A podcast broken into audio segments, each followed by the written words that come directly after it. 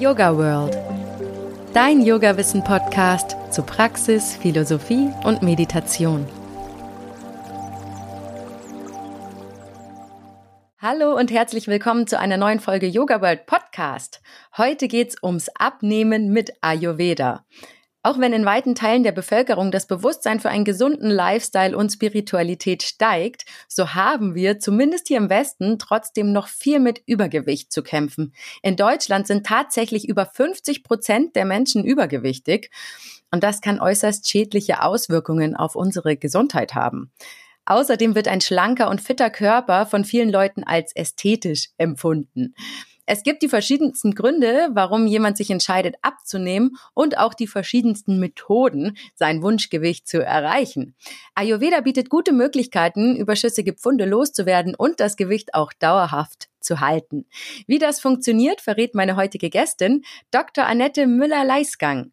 Annette war schon einmal hier bei Yoga World und hat uns eine wunderbare allgemeine Einführung ins Thema Ayurveda gegeben, die ich euch auch wärmstens empfehlen kann, noch anzuhören. Jetzt aber erstmal Hallo Annette, schön, dass du wieder da bist. Herzlich willkommen. Ich freue mich auch. Für die, die Annette noch nicht kennen, sie ist Ayurveda-Ärztin, hat aber auch ein schulmedizinisches Studium absolviert. Sie arbeitet seit mehr als 30 Jahren mit Ayurveda und in ihrer Praxis behandelt Annette ausschließlich mit Methoden der indischen Naturheilkunde. Außerdem sitzt sie im Vorstand der Deutschen Ärztegesellschaft für Ayurveda-Medizin und hat seit 1998 die Leitung des Ayurveda-Institutes München inne. So, jetzt lasse ich dich aber auch mal zu Wort kommen. Annette, kannst du zu Anfang für die, die Folge 5 Einführung in Ayurveda noch nicht gehört gehört haben, einmal ganz knapp zusammenfassen, was Ayurveda ist? Ja, Ayurveda besteht ja das Wort aus zwei Teilen, Ayus, Leben und Veda, Wissen. Das ist also das Wissen vom Leben und in Klammern vom langen Leben. Und vor tausenden Jahren haben Menschen schon zusammengetragen, was uns alles helfen kann, haben die Pflanzen genau studiert. Es gibt über 6000 bekannte Pflanzen, die im Ayurveda verwendet werden und nicht mehr alle hier auf der Welt sind, aber doch sehr viele davon noch.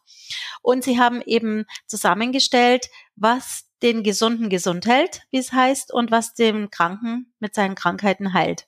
Und diese vielen Bücher, die wir jetzt noch immer haben, wenn wir die genau studieren, den zeigen die für fast alle heute auch bekannten Krankheiten gute Wege auf, wie wir wieder gesund werden können. Ayurveda ist eine Fünf-Elemente-Medizin, das heißt, wir haben die fünf Elemente den Raum als leichtestes Element, die Luft, Wasser, Feuer und Erde, die wir kombinieren zu den sogenannten Doshas, Vata, Pitta, Kapha. Und dabei ist besonders, wenn wir über Übergewicht reden, Kapha besonders wichtig. Kapha gibt uns Schwere und Struktur. Vata gibt uns Leichtigkeit und Bewegung. Pitta gibt uns das Feuer. Und diese drei Doshas haben wir alle sehr verschieden verteilt in unserem Körper. Es gibt Leute, die von Natur aus mehr Kapha haben. Und es gibt natürlich Leute, die von Natur aus mehr Pitta haben und welche, die von Natur aus mehr Vata haben und immer leicht sind. Ja. Aber im Laufe unseres Lebens ist ja so, dass Vata die Leichtigkeit sich tatsächlich verstärkt dadurch, dass wir Stress haben. Das heißt, wir haben zu wenig Erdung. Ja, deswegen machen wir zum Beispiel auch Yoga, dass wir da wieder zu uns kommen. Wir sind nicht mehr in uns gefestigt. Und der Körper sagt, ja, was mache ich jetzt da? Da habe ich einfach Hunger auf Süßes, damit das Water besiegt wird, auf Salziges und auf Saures. Speziell, ich habe Hunger auf Essen. Und dadurch sammelt sich immer mehr Kafferschwere an. Das hat einfach den Grund, dass der Körper selber versucht, den Stress zu besiegen. Und jetzt ist dieser Vorgang ja bekannt, auch schon vor tausenden Jahren, äh, haben die alten Weisen aufgeschrieben, was kann ich tun, um Kaffer wieder ins Gleichgewicht zu bringen, also um die Schwere aus meinem Körper rauszubringen. Wenn ich das zusammenfassen darf, also dieser Kaffertyp ist besonders anfällig für Übergewicht. So ist es. Aber es können nicht nur grundsätzlich die, die Kaffer in ihrer Konstitution stark vertreten haben, übergewichtig sein, sondern es gibt auch Pitta- und Vata-Typen mit Übergewicht. Aber da hat sich dann dieser Kafferanteil sozusagen eingeschlichen, oder? So ist es. Das ist das eine. Die, das andere Wissen ist das Wissen um Ama, nämlich Toxine oder wörtlich übersetzt Unverdautes. Das heißt, wenn wir viele Sinneseindrücke haben, die wir gar nicht verdauen können, viel Stress haben, den wir gar nicht abarbeiten können, aber auch zu viel essen, was wir gar nicht alles auf einmal verdauen können, entstehen diese Ablagerungen im Körper, in der Naturheilkunde auch Schlacken genannt. Und die regelmäßig wieder rauszubringen, ist auch eine große Wissenschaft und wird ja von verschiedenen Medizinzweigen auch gelehrt. Im Ayurveda empfehlen wir in den Wechseln der Jahreszeiten, also im Frühjahr und im Herbst, diese Schlacken gründlich loszuwerden, weil damit das ganze Gewebe, Stoffwechsel und das Verdauungsfeuer, der Agni, wieder gut funktionieren und dann werden wir von alleine wieder leichter. Das heißt, wir empfehlen tatsächlich diese sogenannten Panchakarma-Kuren in diesen Zeiten zu machen. Dazu haben nicht alle Zeit und Geld, aber es gibt sehr viele Tipps, wie wir überschüssige Pfunde und unser Ama wieder loswerden können. Okay, also dieses Ama, dieses Unverdaute, das sitzt nicht nur im Darm, sondern das wird schlecht verdaut und lagert sich dann im Gewebe ab. Wie kann ich mir das vorstellen? Ja, der Körper macht zum Beispiel um Stresshormone, die er nicht alle jetzt gleich verdauen kann, gern so ein Fett-Lymph-Gemisch wie so eine Emulsion, so eine fettige Flüssigkeit und die lagert er zwischen den Zellen ab, da wo sie am wenigsten stören. Das heißt, bei uns Frauen gern am Bauch, Hüfte, Po, äh, da liegt es dann. Ja, das Problem ist natürlich, wenn wir es da wieder loswerden, dann kommen gerade so Stresshormone auch wieder raus und haben so eine Restwirkung im Körper. Das ist die Ursache dafür, dass solche tiefen Reinigungskuren, egal aus welchem System wir die machen, nicht immer einfach sind, weil wir dann oft diese Stresssituationen nochmal erleben. Also Ärger, Frust, solche Sachen kommen dann einfach wieder hoch, aber wir helfen ja dann, dass es grundsätzlich ausgeschieden wird. Okay. Kannst du da mal konkret werden, wie das aussehen kann, wie ich diese Schlacken wieder loswerde? Ja, das erste ist natürlich mein Verhalten, meine tägliche Routine, um mein Verdauungsfeuer hochzufahren, so dass der Körper sich selber helfen kann. Das zweite wären dann äh, die Kräutermittel, die ich als mindestens genauso wichtig zu einer guten Ernährung dazugebe. Ja, die Kräutermittel werden nicht helfen ohne entsprechende Ernährung.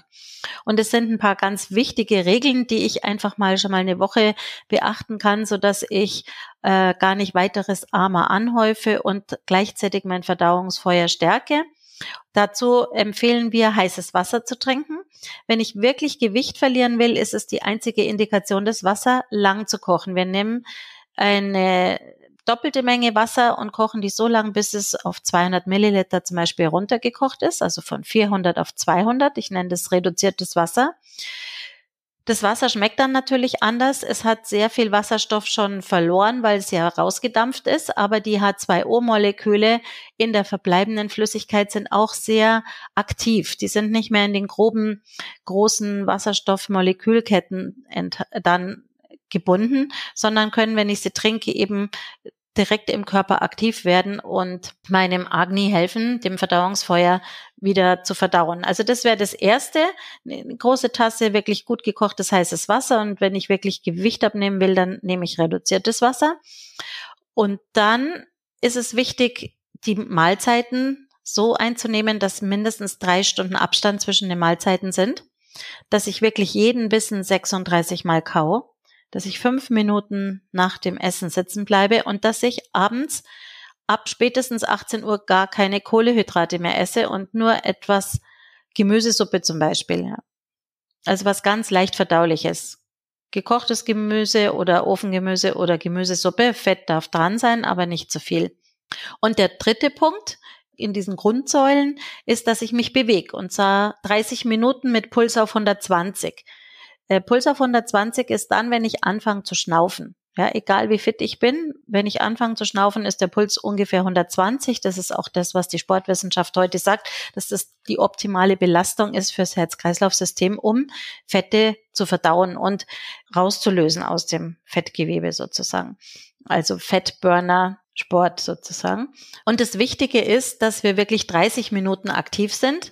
Es ist gut, sich zu bewegen. Jede Bewegung ist gut. Nur die 10 Minuten bringen mir nichts, wenn ich wirklich Fett verbrennen will. Also muss ich 30 Minuten wenigstens dranbleiben. Aber woher weiß ich, dass jetzt diese Schlacken schuld sind, dass ich nicht abnehmen kann? Gibt es da auch noch andere Gründe? Die meisten anderen Gründe sind im hormonellen Bereich, zum Beispiel Periodenstörungen, ja, oder Schilddrüsenstörungen. Ich muss natürlich alles an Hormonen abgeklärt haben, wenn ich überhaupt gar nie abnehmen kann. Und dann ist es meistens AMA, also diese Stoffwechselschlacken, die verhindern, dass das Gewebe sich reinigen kann. Also ich kann dann wenig essen, aber es passiert trotzdem nichts, weil AMA die Körperkanäle, die feinen Schrotters nennen wir das, verstopft und dadurch geht nichts weiter. Und meine Erfahrung ist die, dass wenn die Leute auch weiter ihr Junkfood essen, dass sie trotzdem dann abnehmen. Also ich habe zum Beispiel jetzt gerade einen Patienten, der hat von 136 Kilo auf 96 abgenommen seit November bis jetzt. Das sind also ungefähr äh, fünf Monate, sechs Monate schon. Aber er isst weiter sein Nutella. Er kann es nicht aufhören. Er will es auch nicht aufhören. Er hat aber nur die Regeln angewandt und Armer rausgeschmissen, wo es immer ging. Nur auf sein Nutella kann er nicht verzichten. Und trotzdem hat der Stoffwechsel das dankbar angenommen und er konnte dann abnehmen. Und wir haben natürlich die Aktivatoren aus der Kräutermedizin mit dazu genommen. Das ist klar. Weil du gerade von 136 Kilo gesprochen hast interessiert mich mal die Frage, wann ist es nach Ayurveda-Maßstab überhaupt nötig abzunehmen? Da gelten bestimmt andere Maßstäbe als bei Instagram, oder? Ja, es gibt ein sehr lustiges Beispiel aus der Charaka Samhita. Da sagt Charaka, also vor so viel tausend Jahren, wenn wir laufen und das Körpergewebe schwabbelt am Körper, dann sind wir zu dick. Okay, wunderbar. Also wenn wir uns bewegen und das Gewebe kommt sozusagen nicht hinterher, sondern macht immer so eine Wellenbewegung noch, dann sind wir zu dick. Wenn ich einen hohen Body Mass Index habe, weil ich zum Beispiel sehr gut trainiert habe und ich habe sehr viel Muskelpakete, dann bin ich nicht zu dick. Dann habe ich halt einfach nur eine sehr große Muskelmasse. Aber wenn es irgendwo schwappelt, dann ist es nicht gut. Okay. Oh Mann, das bedeutet ja eigentlich, dass fast jeder abnehmen muss. Ja, ich, ich weiß jetzt so in der Statistik hier bei meinen Patienten, ich sehe ja sehr viele auch in der Betriebsmedizin, wenn ich mit Body Mass Index bei 23 bin, muss ich nicht abnehmen. Da schwabbelt auch nichts. Okay. Also ich meine, der Busen schwabbelt, das ist klar. ja. Kommt es bei der Wahl der Abnehmmethode im Ayurveda auf mein Dosha, also mein Ayurveda-Typ an? Ja, unbedingt. Wir haben eine ganze Liste von Pflanzen, die bei Attistaulia helfen und speziell da muss ich natürlich schauen, dass ich die richtigen nehme. Ja, da kann ein Kaffertyp andere nehmen als ein Watertyp. Das sind ja sowieso nie reine Typen. Und natürlich kann ich im Kaffertyp empfehlen, nur einmal am Tag zu essen, was so eine, sowieso nach Ayurveda das gesündeste ist, während ich das im Pitta-Typen überhaupt nicht empfehlen kann und auch für einen Watertypen wäre das nicht gut. Das ist klar. Also Kaffertypen haben da mehr Potenzial, auch schneller Gewicht zu verlieren. Und das Beispiel, was ich vorher erzählt habe, war natürlich auch ein Kaffertyp, der dann relativ schnell guten Erfolg gehabt hat. Also es ist ja so, der Pitta-Typ, der wird schnell hangry, wenn er nichts zu essen kriegt und es ist schon zwölf und er hat bis dahin noch nichts gegessen. Ja, der wird ja schnell ärgerlich und dann muss ich auch was geben und das ist auch nicht gut für das Verdauungsfeuer, wenn ich das überhaupt nicht fütter, weil dann brennt es einfach runter und bei der nächsten Mahlzeit hat es keine Kraft. Also ist schon die Regel, dass wir morgens ein leichtes Frühstück geben.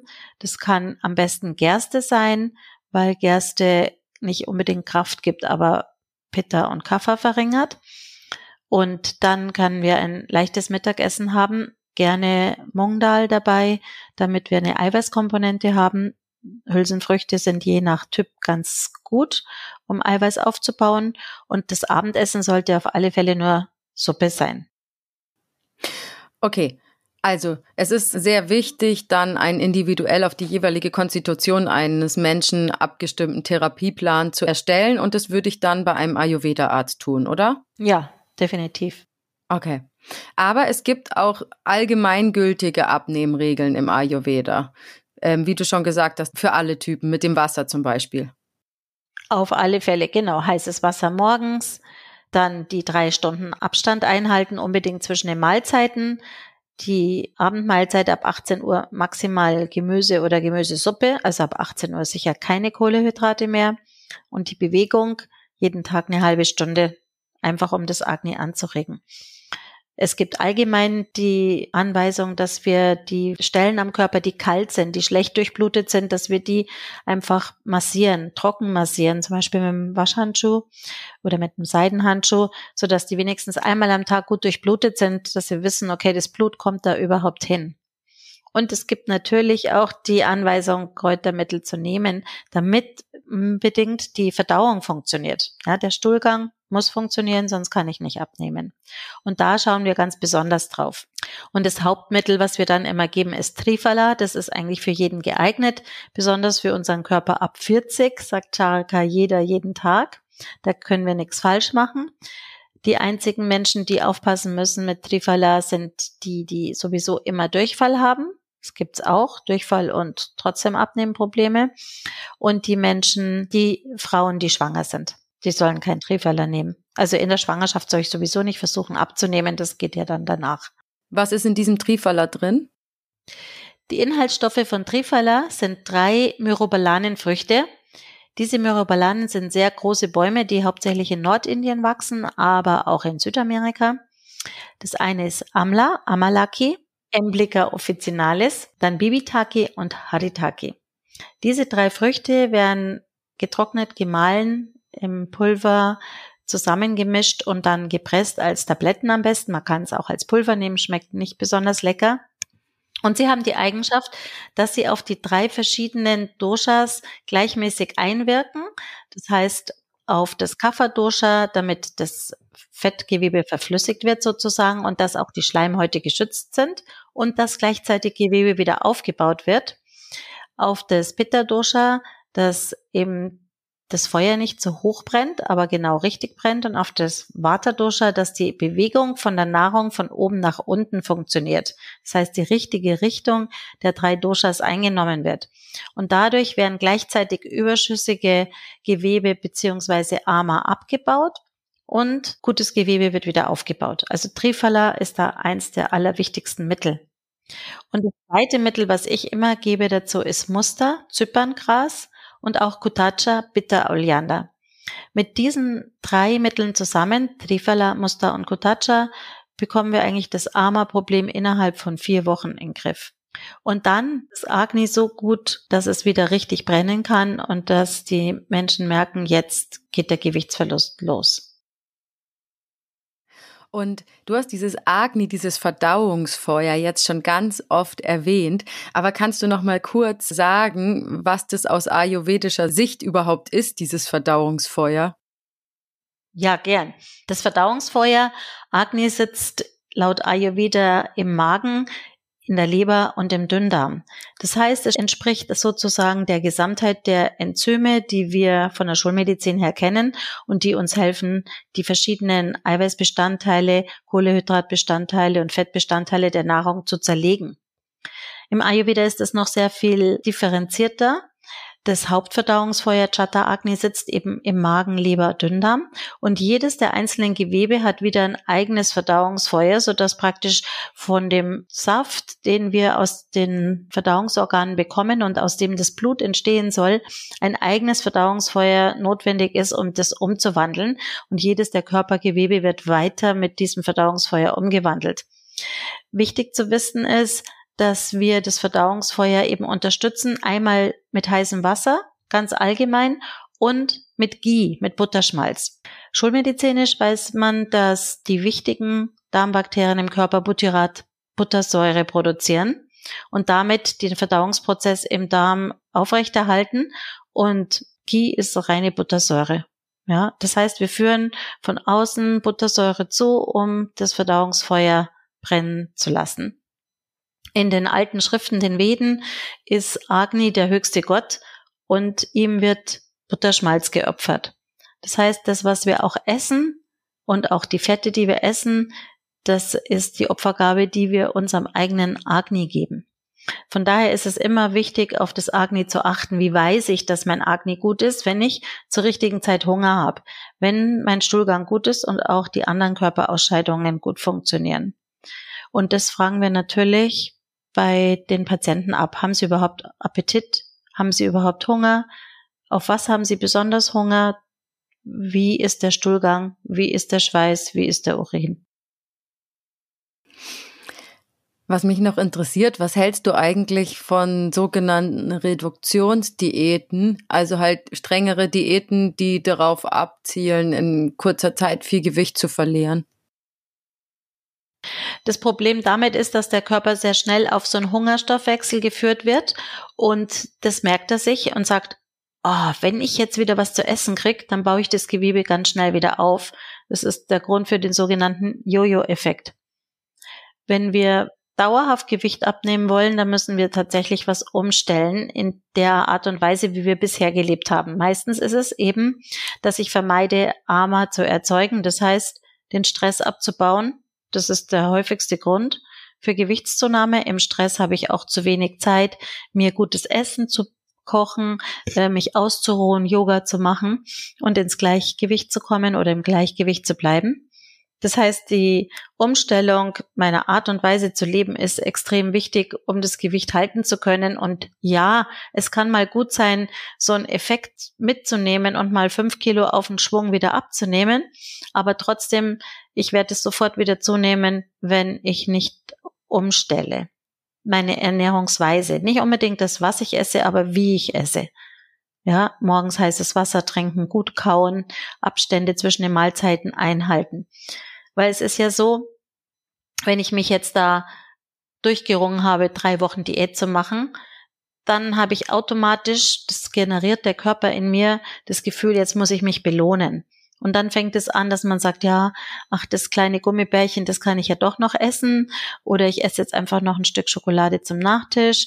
Oder ich esse jetzt dann noch dieses und jenes. Ach, ich trinke dann doch wieder mal einen Wein es ist nicht verkehrt, das zu machen, aber wenn ich die anderen Faktoren nicht mit umstelle, dann wird es automatisch dazu führen, dass der Körper sagt, Gott sei Dank wieder Kalorien und baut es sofort wieder an. Und dieses Armer, das Unverdaute loszuwerden, ist ja sehr wichtig, haben wir jetzt schon gelernt. Es interessiert mich aber schon, ob es für diese sogenannten Schlacken auch wissenschaftliche Beweise gibt. Also, dass man das irgendwie kann man das wissenschaftlich messen, dass die vorhanden sind im Gewebe, diese Schlacken?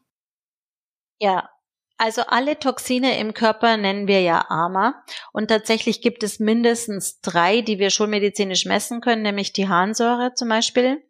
Dann äh, bei verschiedenen Krankheiten des Gehirns Eiweißstoffe, die kristallisieren. Und es gibt natürlich Cholesterinkristalle, die wir auch messen können, zum Beispiel in der Galle. Das ist aber nur ein ganz kleiner Teil.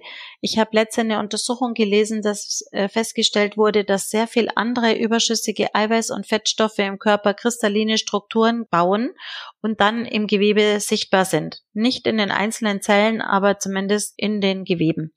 Ja, man macht einen Schnitt durchs Gewebe und dann nimmt, nimmt eine kleine Probeentnahme, äh, vergrößert es dann und sieht dann, okay, da sind tatsächlich Strukturen drin, die können da nicht hin. Da ist die Wissenschaft noch wirklich ganz am Anfang, aber jeder weiß, Harnsäurewerte kann man tatsächlich messen. Wenn die Harnsäure in meinem Blutbild zu hoch ist, dann weiß ich automatisch, alle anderen Schlacken sind auch zu hoch. Mhm. Und gibt's Studien darüber, dass diese Schlacken durch Ayurveda-Anwendungen weniger werden oder verschwinden? Also es gibt keine Studien in Deutschland zu dem Thema, außer so grundlegende, dass zum Beispiel Cholesterin gesenkt wird durch Panchakarma. Aber es gibt jede Menge Studien in Asien, in Japan, in Indien. Da muss man sich die Mühe machen, die zu lesen. Die sind oft nach unseren europäischen Standards nicht so hundertprozentig geführt. Also wir wollen immer doppelblind und dies und das.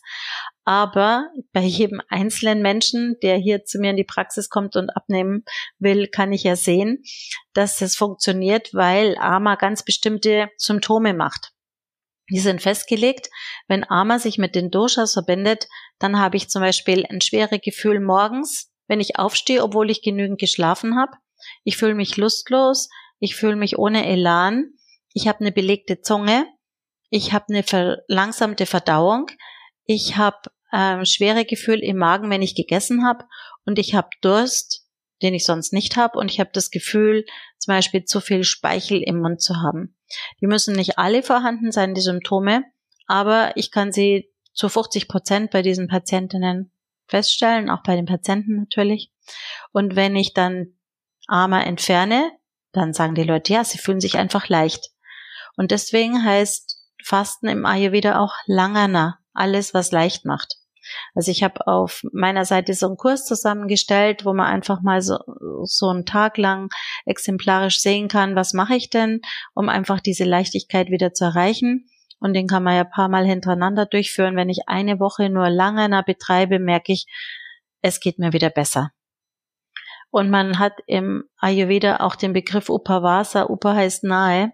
Das heißt, man wird durch das Fasten näher wieder zu Gott kommen. Und deswegen macht man das normalerweise am elften Tag des Monats und widmet diesen Fastentag seinem Gott, je nachdem, ob man jetzt Shiva anbetet oder Vishnu oder so. Also es gibt so eine Tradition zu fasten und die gibt's ja auch bei uns in Europa, die gibt's in äh, den anderen großen Buchreligionen auch, dass wir wissen, wir werden leichter, wir fühlen uns spiritueller, wir haben klarere Gedanken, wir sind fröhlicher und diese Wirkungen kann man sehr gut untersuchen und die sind natürlich mit egal welcher Fastenmethode auch in Europa untersucht. Allerdings nicht hier mit ayurvedischem Fasten. Weil du das jetzt gerade schon erwähnst mit dem ayurvedischen Fasten, das ist ja so ein richtiger Trend eigentlich, hier bei uns im Westen zumindest, jetzt Panchakarma-Kuren durchzuführen. Kannst du einmal erklären, was man bei so einer Panchakarma-Kur macht und auch, ob das sich gut zum Abnehmen eignet, nochmal sagen? Ja, das kann ich gerne erklären. Also Pancha heißt ja fünf, Karma Handlung. Es werden nicht unbedingt immer alle fünf Handlungen durchgeführt. Wir schauen uns die Patientinnen und Patienten an, füllen den Puls, schauen, wie viel Ama ist da und versuchen erstmal das Agni, den Agni wieder zu steigern, das Verdauungsfeuer. Und dann werden erstmal die fettlöslichen Schmutzstoffe aus dem Körper gelöst. Dazu trinken wir Butterschmalz. Mindestens drei Tage. Es sollte so sein, dass wir das Gefühl haben, die Augen sind fettig. Wenn ich den Mund aufmache, ist alles fettig. Der Stuhlgang ist fettig. Dann weiß ich, dass das Butterschmalz im Körper überall angekommen ist und mir die fettlöslichen Schlacken rauszieht. Und dann wird abgeführt, sodass das Fett komplett wieder aus dem Körper draußen ist. Und dann werden äh, heutzutage hier ganz oft äh, Bastikamas gemacht, das heißt Einläufe, um den Darm gut zu reinigen. Einläufe mit Öl, Einläufe mit Abkochungen und um die Doshas in die richtige Richtung zu bringen, an ihre Standortplätze, also Kaffer in den Magen und äh, das Vata in den Dickdarm und das Pitta in den Dünndarm, äh, werden eben diese Massagen gegeben. Diese Massagen lockern die Doshas in den Geweben, wo sie sich praktisch aufhalten und dort zu viel sind. Und dann werden sie durch Massagen und Abführen eben aus dem Körper wieder ausgeschieden. Das Massieren ist extrem angenehm, weil Massage und warmes Öl immer Vata reduziert und wir ja meistens auch zu viel Vata haben. Aber es ist tatsächlich nicht Wellness, sondern eine Therapie. Das heißt, in der Gesamtheit versuchen wir einfach, die Doshas ins Gleichgewicht zu bringen und Ama auszuscheiden.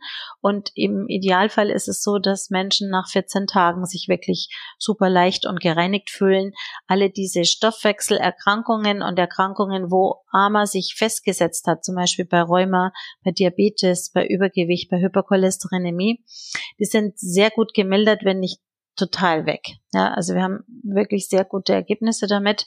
Und wir sagen natürlich, jede Krankheit, die länger als ein Jahr schon besteht, ist schwieriger zu behandeln, braucht längere Behandlungszeit. Aber sagen wir mal, sie, die Patienten kommen, haben frisch Bluthochdruck festgestellt oder hohes Cholesterin oder Diabetes, dann sind die nach einer Kur einfach wieder gesund. Das ist der große Vorteil, wenn man sozusagen ganz intensiv die Doshas ins Gleichgewicht bringt und Ama rausbringt aus dem Körper. Also hilft nicht nur beim Abnehmen die Panchakarma-Kur, sondern auch bei anderen Leiden.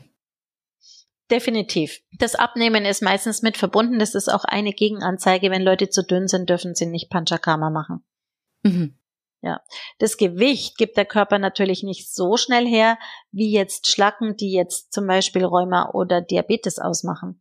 Weil wir wissen, rein schulmedizinisch, der Körper kann eigentlich nur 150 Gramm Fett in der Woche verdauen.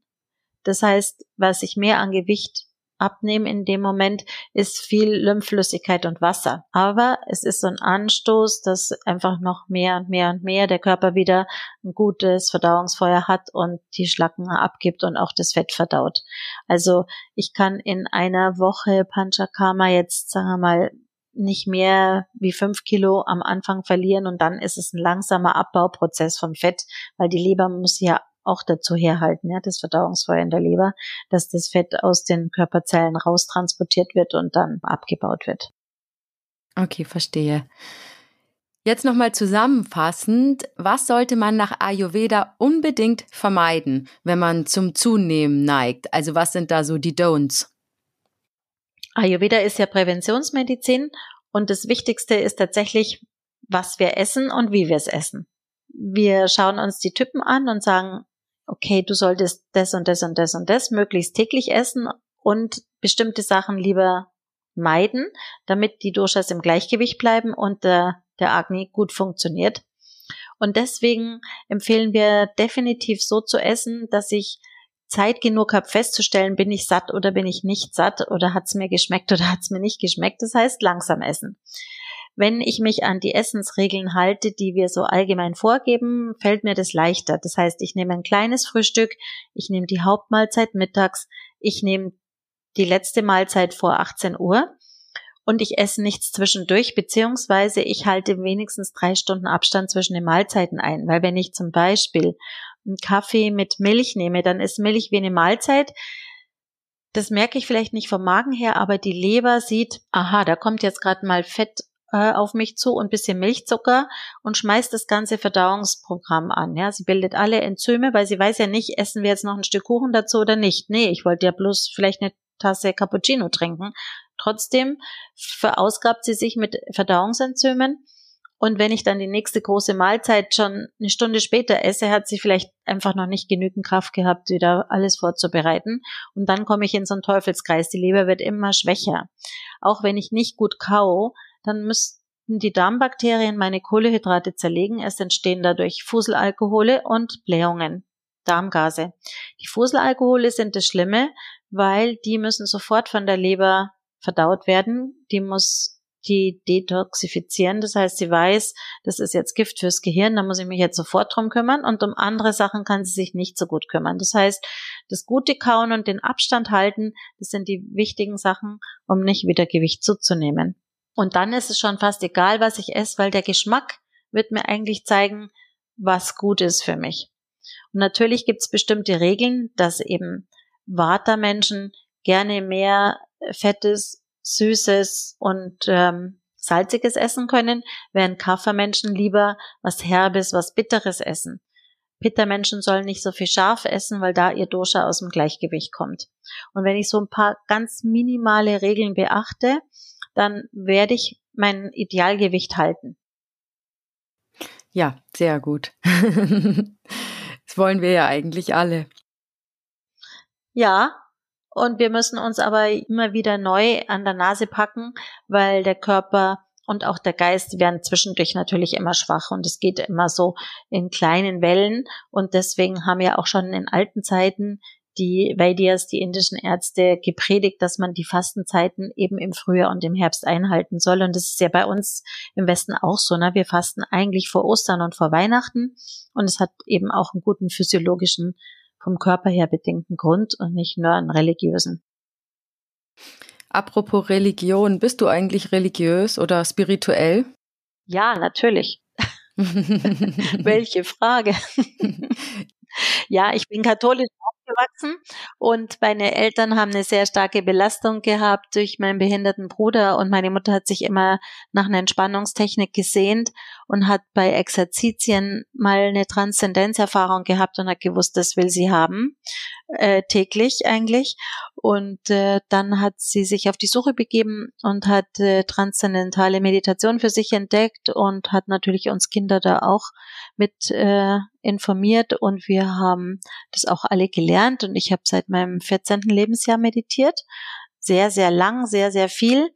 Erst mit meinen eigenen Kindern habe ich dann die Meditationspraxis wieder ein bisschen zurückgefahren, weil man saß oft schon stundenlang auf der Matte, muss ich sagen.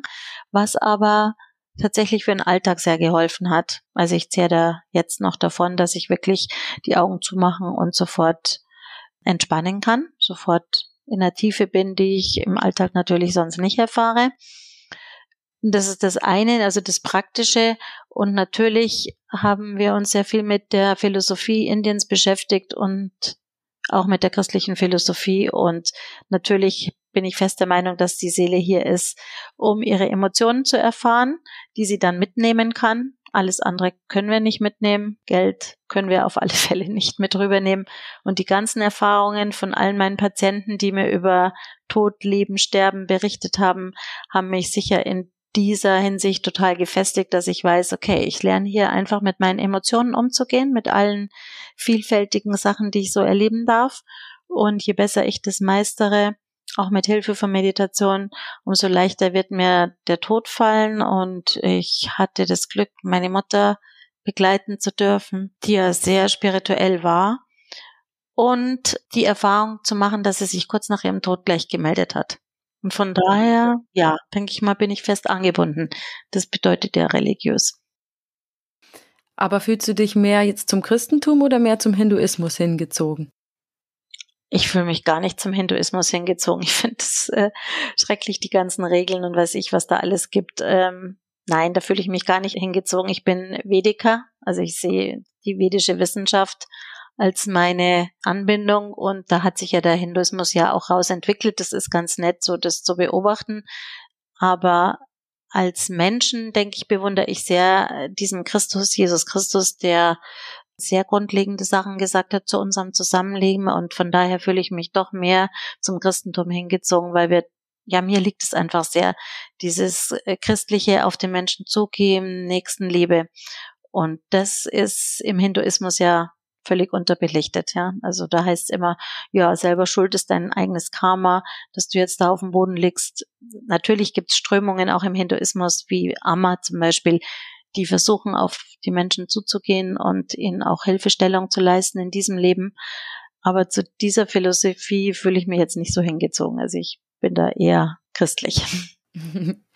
Ja, ich finde sowieso diesen Gedanken immer so schön, dass viele Wege nach Rom führen sozusagen. Also halt die Einheit in der Vielfalt zu finden, was ja auch im Yoga ganz viel immer gesagt wird dass es, egal auf welchem Weg man sich befindet, am Ende das gemeinsame Ziel der Selbstverwirklichung steht.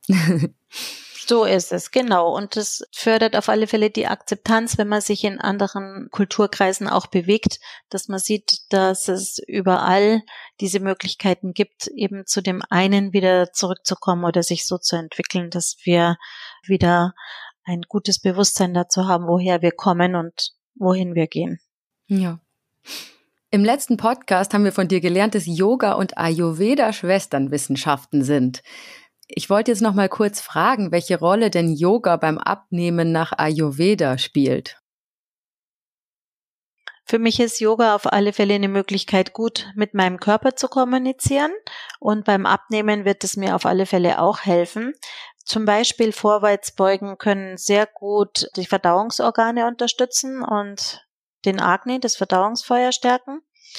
Alle Drehbewegungen können sehr gut mein Vata reduzieren, so dass ich mich damit besser wieder ins Gleichgewicht bringe. Und natürlich gibt's genügend Yoga-Praxis, die auch mir hilft, eben diese 120 Herzschläge pro Minute zu erreichen, so dass ich wirklich da in eine körperliche Übung komme. Und Natürlich ist es auch eine spirituelle Sache, dass ich jetzt wieder ruhig werde, dass ich mir Zeit für mich nehme, dass ich mein Leben überdenke und frage, okay, muss denn der ganze Stress sein? Dadurch wird ja oft eben eine falsche Lebensweise generiert, dass ich einfach gar keine Zeit habe, auf mich zu achten, ne? weil so viel andere Dinge wichtiger sind, dass ich äh, meine Arbeit in der gut schaffe, dass ich meinen Freunden genüge, dass ich meinen Freizeitstress auslebe. Und da kann auf vielerlei Weise Yoga helfen. Ganz klar. Also es gibt ja auch gute Atemübungen im Pranayama, die helfen, auf ähm, das Fettgewebe einzuwirken. Ich denke jetzt mal an Kapalabhati zum Beispiel. Ja, da kann man auf alle Fälle mit unterstützen, aber ich glaube nicht, dass man es extra lernen muss, um abzunehmen. Aber es ist auf alle Fälle gute Unterstützung. Ja, klingt gut. Mich interessiert noch, Annette, ob viele Patienten zu dir kommen mit dem Wunsch abzunehmen. Also ich würde mal sagen, von den allen Patienten, die kommen, haben mindestens 80 Prozent den Wunsch mit abzunehmen. Okay. Und was ist da so das Feedback, was du erhältst zum Abnehmen mit Ayurveda?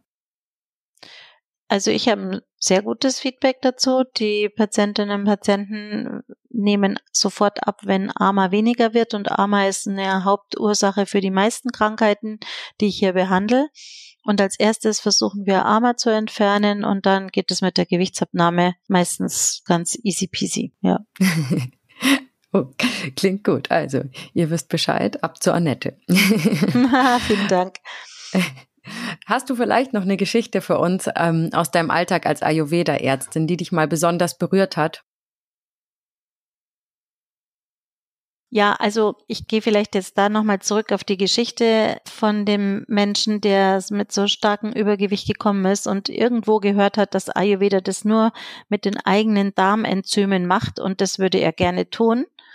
Und er hat mir von vornherein gesagt, dass er auf keinen Fall anfangen würde, jetzt sein Essen umzustellen, weil erstens ist er Grillmeister und zweitens äh, kann er mir gleich sagen, dass er drei große Kübel Nutella im Keller stehen hat und die will er auf alle Fälle auch essen. und die Mengen, die er da verzehrt hat, waren schon riesig, kann man sich so vorstellen. Und ich habe gesagt, gut, wenn Sie sich darauf einlassen, auf die Essensregeln, dann können wir das so machen. Sie bleiben bei Ihrer Ernährung, aber wir befolgen meine Regeln. Und er hat also angefangen, das heiße Wasser zu trinken. Er hat natürlich meine Stoffwechselbooster gekriegt, also Trifala Musta Kotacha. Und er musste aber 36 Mal pro Bissen kauen. Und auf so einem Nutella-Brot 36 Mal kauen ist wirklich eine richtig harte Aufgabe. er hat es geschafft das Kauen zu lernen und den Abstand einzuhalten und abends nach 18 Uhr nichts mehr zu essen. Bis heute kann er einfach kein Gemüse essen, außer Coleslaw, also so einen rohen Kohlsalat. Er sagt, er ist einfach nicht der Typ dazu. Oh Gott. Also er isst weiter seine alte Ernährung und er nimmt die Mittel ein, er hält die Abstände und natürlich hat sich das Essen total verringert, weil wenn man so viel kauen muss, kann man nicht mal mehr auf einen Haps ähm, zwölf Croissants mit Nutella essen. Da braucht man ewig und man muss ja auch noch arbeiten. Ja, und das Ergebnis eben war, dass er super abgenommen hat bis jetzt und immer dran bleibt und wirklich auch sehr dankbar ist dafür. Schwitzen hat sich verändert. Man schwitzt ja auch sehr, wenn man so übergewichtig ist. Er kann wieder laufen, er kann wieder Sport machen. Also ich merke jedes Mal, wenn wir uns sehen, dass er wirklich viel mehr Enthusiasmus hat und viel klarer ist im Kopf, dass wir uns viel netter unterhalten können, dass er viel weniger strikt ist zu dem, was er unbedingt jetzt essen muss und dass es ihn selber auch erstaunt, dass er einfach gar nicht mehr so viel Hunger hat da drauf auf das, was er früher alles unbedingt essen musste. Und er hat jetzt bisschen Angst davor, wie die, wenn die Grillsaison kommt, wie das dann werden wird mit dem Fleisch und mit dem Bier draußen mit seinen Freunden. Aber er ist auch zuversichtlich, dass, dass er weiter Gewicht verlieren wird. Und das hat mich sehr berührt, dass jemand, der einfach nur die Regeln beachtet und sich sonst eigentlich auch auf indische Philosophie und alles andere gar nicht einlassen wird, dass er trotzdem profitiert von dem alten Wissen. Das fand ich wirklich sehr schön. Ja, finde ich auch. Ich wünsche ihm weiterhin alles Gute. ja. das wünsche ich ihm auch. Er hat noch bisschen was vor sich, weil er hat bald seinen 50. Geburtstag und da möchte er sein Idealgewicht, was er sich vorgestellt hat, erreichen und schaut gut aus. Annette, wie immer, last but not least, unser Mythbuster. Was ist für dich der größte Mythos, der übers Abnehmen kursiert? Also der Mythos ist der, dass wenn wir einfach weniger essen, dass wir dann schon Gewicht verlieren. Das ist leider nicht so. Ich kenne ganz viele Leute, die ganz, ganz wenig essen und kein Gramm Gewicht verlieren. Warum? Weil wir den Agni, unser Verdauungsfeuer, völlig außer Acht lassen. Gut, dann alle aufs Agni achten ab jetzt. so ist es, genau. Ich sage an dieser Stelle vielen lieben Dank, Annette, für deine Zeit und die fachkundige Expertenmeinung. Ja, ich sage auch Danke an alle, die zugehört haben und freue mich auf ein weiteres Mal. Und wo findet man dich, wenn man Hilfe beim Abnehmen braucht? Es gibt einen großen Verband von Ayurveda-Therapeuten, der heißt FEA. Das gibt die Deutsche Gesellschaft für Ayurveda und natürlich meinen Verband, die Deutsche Ärztegesellschaft für Ayurveda-Medizin, DEGAM. Dort sind die Ärzte gelistet, auch im Internet, die in der Nähe sind und einem helfen können und den Puls fühlen und schauen, was man für ein Typ ist und was am besten ist, um abzunehmen. Wunderbar.